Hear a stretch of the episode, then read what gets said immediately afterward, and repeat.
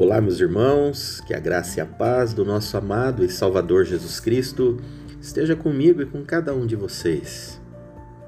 Em especial nessa quarta-feira, como de costume, juntos, olhando de maneira expositiva e breve para o Evangelho de Lucas. Assim temos feito ao longo dos últimos meses e hoje chegamos ao capítulo de número 24 o último capítulo do Evangelho, em que mostra a ressurreição, as instruções de Jesus aos seus discípulos e a sua ascensão aos céus, para ficar junto de Deus Pai. O capítulo de número 24 começa descrevendo aquele primeiro dia da semana radiante, brilhante, em que o sol raia para trazer esperança ao coração daqueles que, entristecidos, sofreram com a sua morte. As mulheres são as primeiras que o encontram. Foram até ele para purificar o seu corpo, como era o costume dos judeus. E lá chegando, percebem o túmulo vazio, percebem que o seu senhor não estava ali. Rapidamente elas voltam e contam tudo o que havia acontecido aos demais discípulos. Em seguida, nós temos a história, para mim, dentre as mais belas de todas as histórias dos evangelhos. O diálogo de Jesus com aqueles dois discípulos do caminho de Emaús. O texto mostra aqueles homens voltando para o seu lar, cabisbaixos, tristes, com os acontecimentos da sexta-feira, fatídica sexta-feira. E não se apercebem da chegada de um caminhante ao lado deles naquele trajeto de aproximadamente 18 quilômetros, este homem se aproxima e começa a conversar com eles. E os homens, ainda que motivados pela tristeza, com os seus olhos vendados para a realidade de quem os acompanhava, não conseguem enxergar a presença do Cristo ao lado deles, a presença do ressurreto, a presença daquele que vive e que traz vida. Seguem tristes, relatando ao caminhante os fatos acontecidos. Contudo, aquele que estava ao lado deles começa a expor as Escrituras e os profetas falar a respeito da necessidade da morte para que, ao ressuscitar, ele pudesse trazer vida e esperança.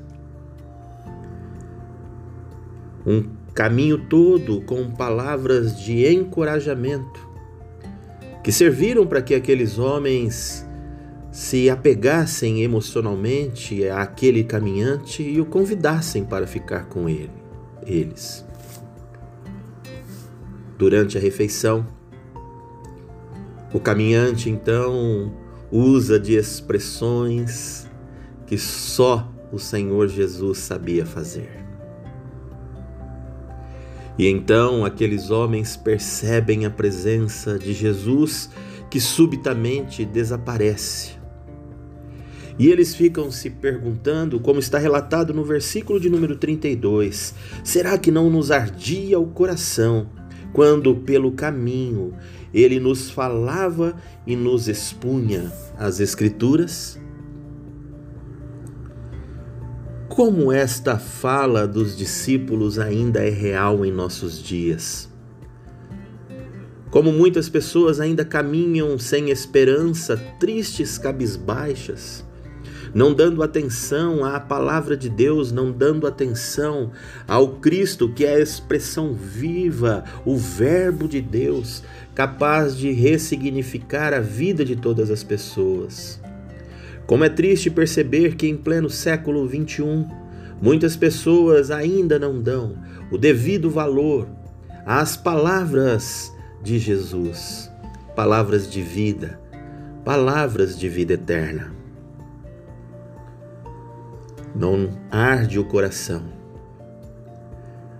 Quero, nas minhas orações, sempre clamar ao Senhor por mim e por vocês para que a palavra de Deus sempre arda em nossos corações, para que a palavra de Jesus sempre arda nos nossos corações, de tal forma que ao arder nos mova, nos encha, nos preencha do Espírito Santo que nos ilumina para uma vida reta e de correção, para uma vida que expressa o seguir a Jesus para uma vida que demonstra através das atitudes que verdadeiramente somos discípulos de Jesus. Que arda em nossos corações a presença viva e real do Espírito Santo, nos mostrando a vontade do Pai. Jesus aparece aos discípulos, que já haviam sido alertados pelas mulheres e também pelos discípulos que caminhavam para Emaús a respeito da ressurreição. Mas ainda incrédulos não acreditavam, até que o Senhor aparece a eles, lhes mostra as mãos, as feridas, come com eles, para que eles pudessem perceber que Jesus venceu a morte e ao vencer a morte, também nos proporciona vencer a morte. A morte que está reservada a todas aquelas pessoas que não conhecem a Deus. A ressurreição de Jesus permite que eu e você possamos ter as nossas vidas transformadas de finitas em infinitas alcançando a eternidade que é permitida e oferecida a todos aqueles que caminham com Jesus, que o aceitam como Salvador. Ele venceu a morte, para que eu e você também, como diz Paulo em Romanos, ao morrermos com Ele, possamos ressuscitar com Jesus para a eternidade ao lado do Pai. Jesus lhes explica todas estas parábolas, essas palavras. Lhes dá ordens, palavras de comando, os empodera para que eles pudessem levar à frente tudo aquilo que haviam ouvido. No versículo de número 48, Jesus diz a eles: Vocês são as testemunhas de todas estas coisas. Tudo o que vocês viram, tudo o que vocês ouviram. Reportem às outras pessoas. Esta é a razão pela qual, quando inquirido, no livro de Atos, Pedro diz: Como podemos deixar de falar das coisas que vimos e ouvimos?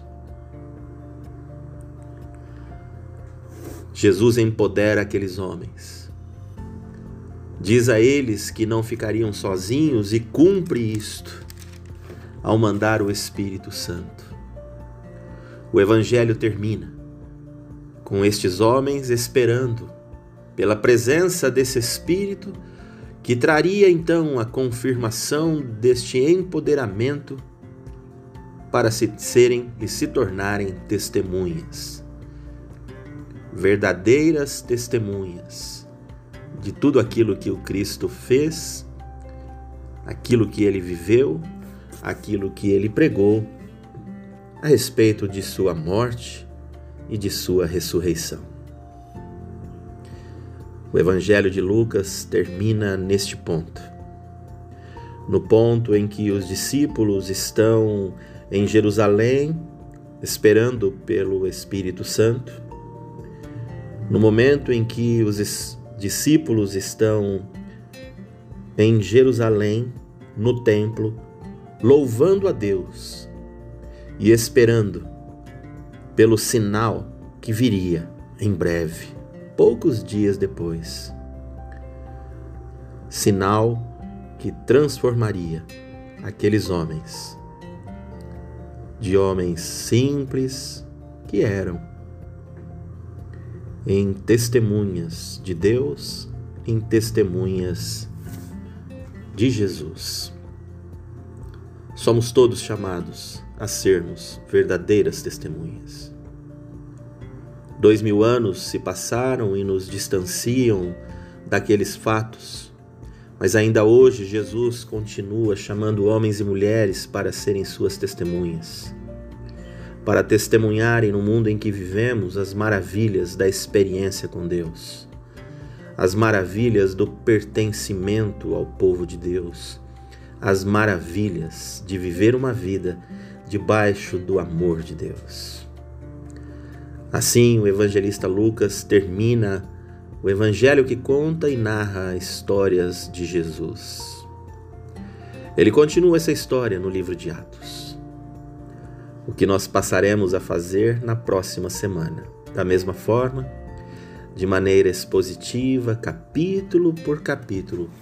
Agora, olhando para aqueles homens que, um dia chamados por Jesus, se tornaram suas testemunhas e, empoderados pelo Espírito Santo de Deus, pregaram.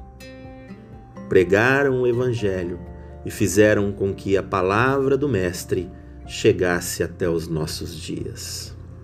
Que Deus te abençoe e que todo este período de breve e expositivo estudo do Evangelho de Lucas chame a sua atenção para a continuidade dos nossos estudos agora no livro de Atos.